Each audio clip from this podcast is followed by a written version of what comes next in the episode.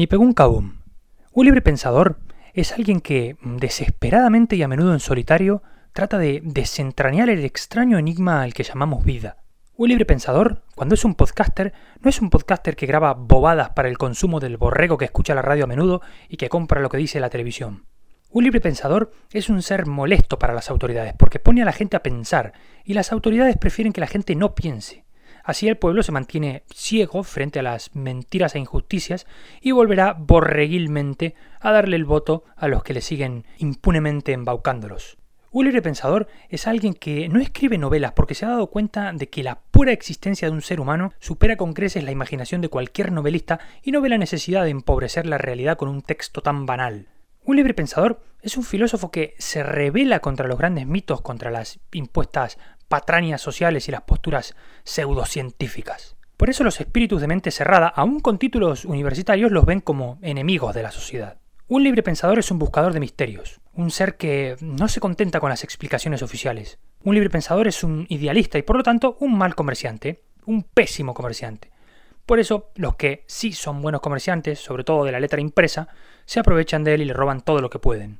Un libre pensador cuando es un autor es un autor que no le interesa a los grandes editores, es decir, a esos bien definidos y reconocidos como comerciantes de la letra impresa esos intermediarios a los que no les importa mucho el contenido de lo que venden, sino el dinero que pueda resultar de esa venta. E incluso aún pudiendo aprovecharse de ese libre pensador, desprecian alguna venta por los problemas que pudiera causarles con los poderes preestablecidos.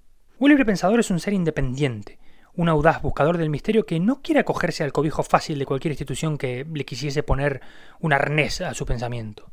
Willy el Pensador es un sujeto profundo que no admite las infantiles explicaciones que sobre temas de suma importancia dan los credos religiosos, las instituciones sociales, gubernamentales eh, y los llamados, entre comillas, expertos en la materia.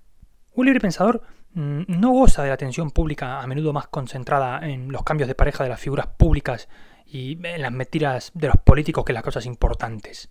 Un libre pensador es un ser al que una conclusión le cuesta años de vida. No debería sentirse a gusto con que lo inviten a hablar gratis, mientras las patéticas figuras públicas cobran fortunas por transmitir la incultura. Un libre pensador es un ser que cree que, mientras la humanidad entera no se rebele contra las ideas impuestas, seguirá siendo un triste rebaño de borregos semirracionales inconscientemente dirigidos por unos poderes que la tienen distraída con creencias religiosas diversas y ensarzada además en continuas peleas internas que no la dejan evolucionar para así tenerla permanentemente a su servicio.